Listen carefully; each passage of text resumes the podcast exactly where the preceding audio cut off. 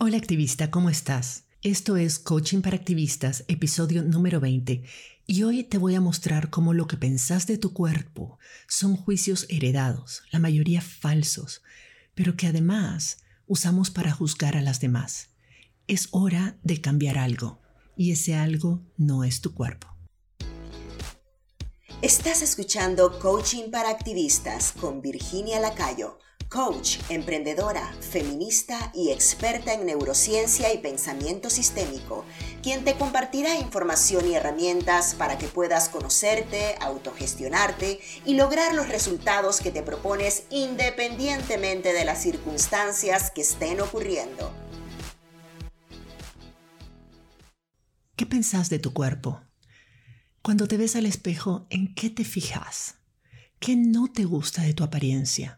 ¿Qué quisieras que fuera diferente? ¿Pensás que estás gorda? ¿Pensás que tus piernas o tus caderas o tu estómago o tus brazos son muy grandes o muy gruesos? ¿Usas lente y pensás que te hacen ver como nerda? ¿Pensás que tu cabello es muy liso, muy rizado o indomable? ¿Pensás que tenés mucha papada? ¿O que estás muy flaca? ¿O que no te gusta el color de tu piel o su textura?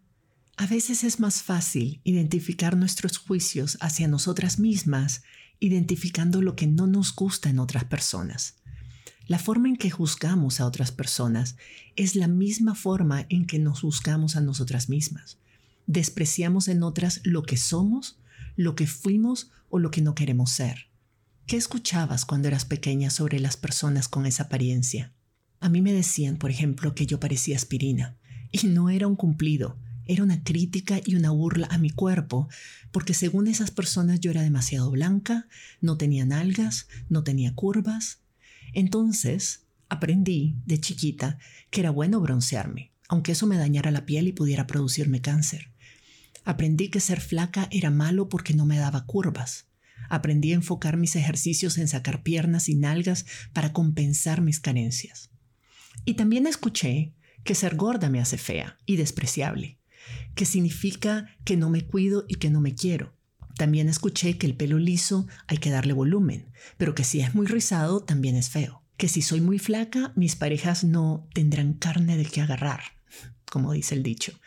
Que usar lentes me hace ver nerda, que las rubias son tontas, que las gordas se enferman más, que los bellos son pocos femeninos, que ser muy musculosa me hace parecer hombre, que tener pecho muy grande me hace más sexy, y que la celulitis solo le da a las personas gordas. Y lo peor es que me creí todo lo que me dijeron.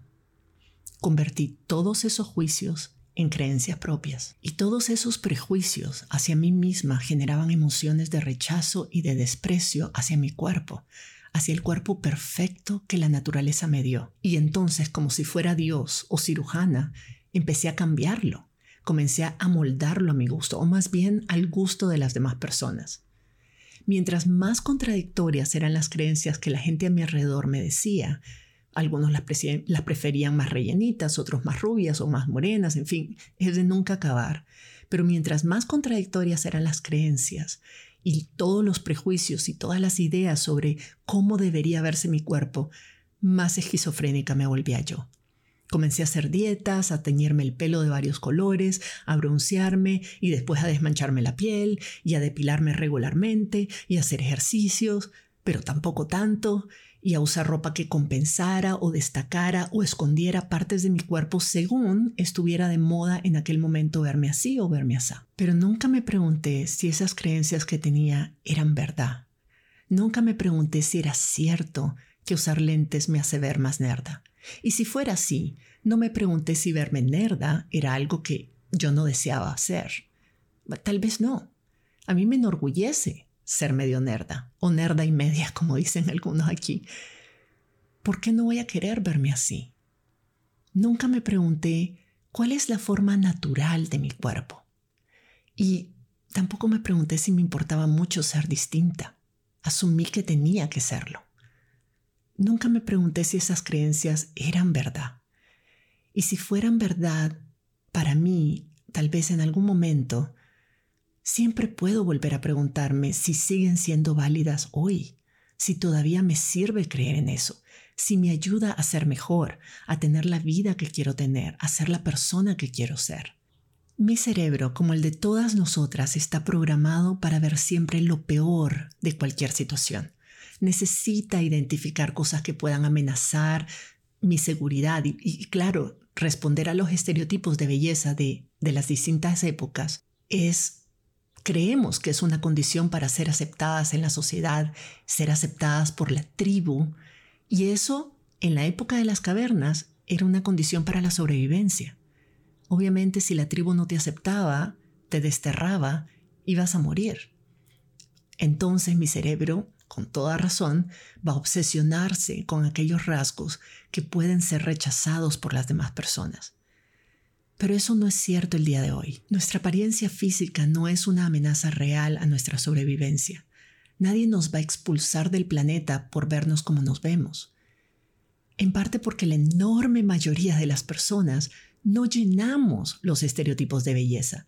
La mayoría de las mujeres tenemos celulitis y pancita y brazos gruesos y caderas grandes. Fíjate alrededor, fíjate alrededor tuyo y vas a ver. Son todos cuerpos humanos. No hay un solo cuerpo perfecto. Ni siquiera las modelos tienen cuerpos y pieles perfectas. Todas se maquillan o usan Photoshop pero no nos fijamos en eso porque estamos demasiado concentradas en ver lo que no nos gusta en nosotras mismas y en tratar de cambiarlo.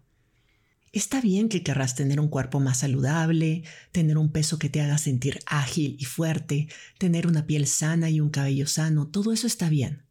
Pero la única forma de lograrlo y mantenerlo es haciéndolo por amor, a tus hijos y a tus hijas las alimentas bien y las mandas a jugar afuera todos los días porque los amás y las amás, no porque deseas que sean distintos. Eso es lo que hace que los cambios sean más fáciles de lograr y más sostenibles en el tiempo.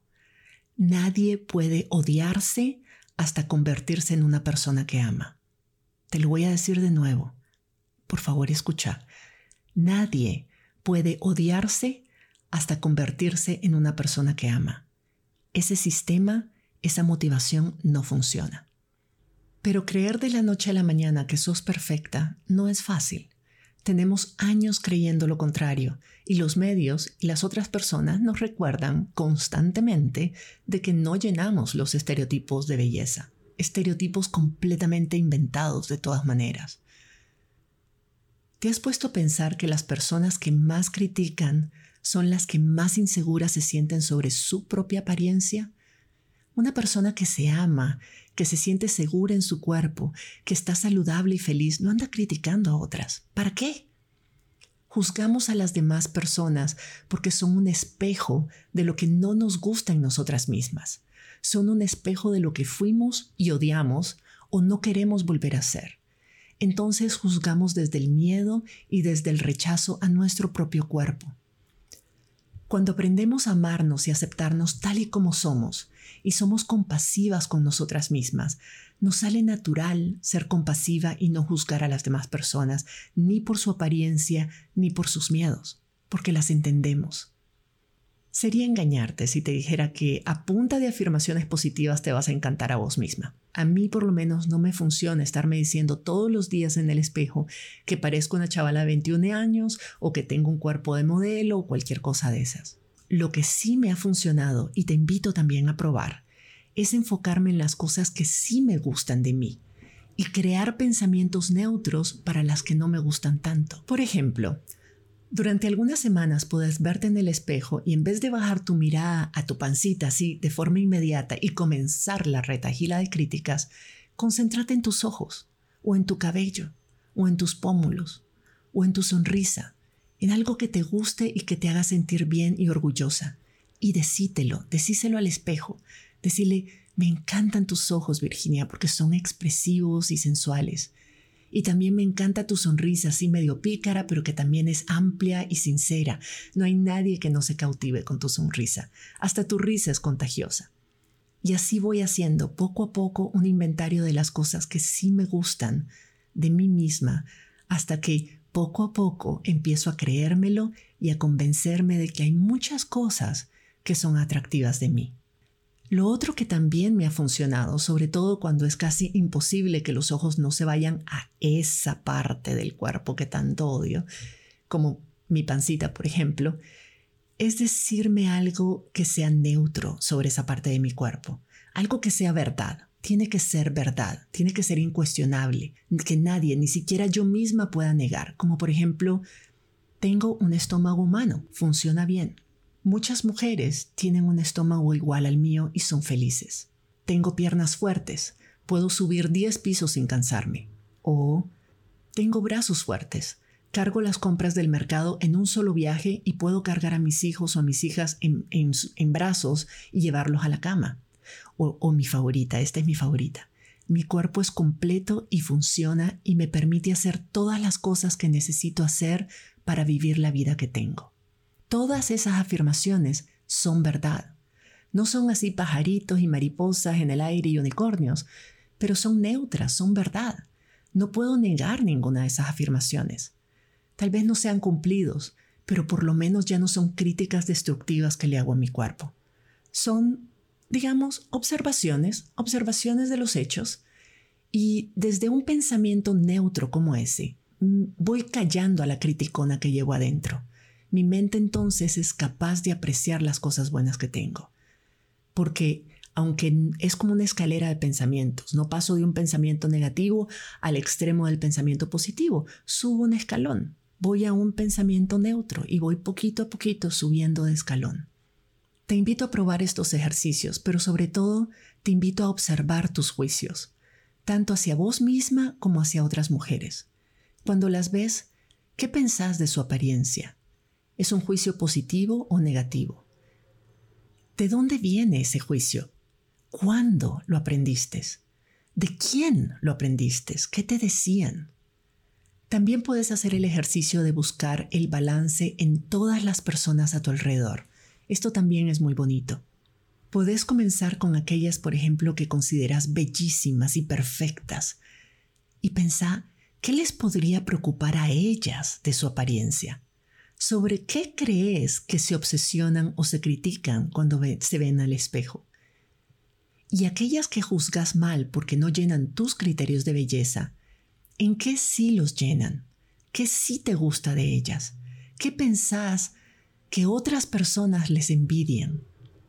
Todos estos ejercicios no te van a hacer más flaca o más gorda, más rubia o más morena, más alta o más bajita, pero sí te van a ayudar a darte cuenta que tu cuerpo es perfectamente normal y apreciar que lo tenés y que funciona bien, a valorar las cosas lindas y aceptar las que no te gustan tanto, pero con compasión y con cariño, y sobre todo a normalizar la normalidad, a reconocer y aceptar que nadie es perfecta y que al mismo tiempo todas somos perfectas tal y como somos, que la naturaleza es diversa y balanceada y que así se supone que debe ser. Te deseo un lindo camino hacia el reconocimiento de la diversidad y las diferencias como algo que hay que celebrar todos los días y que lo que te hace diferente te hace única y especial.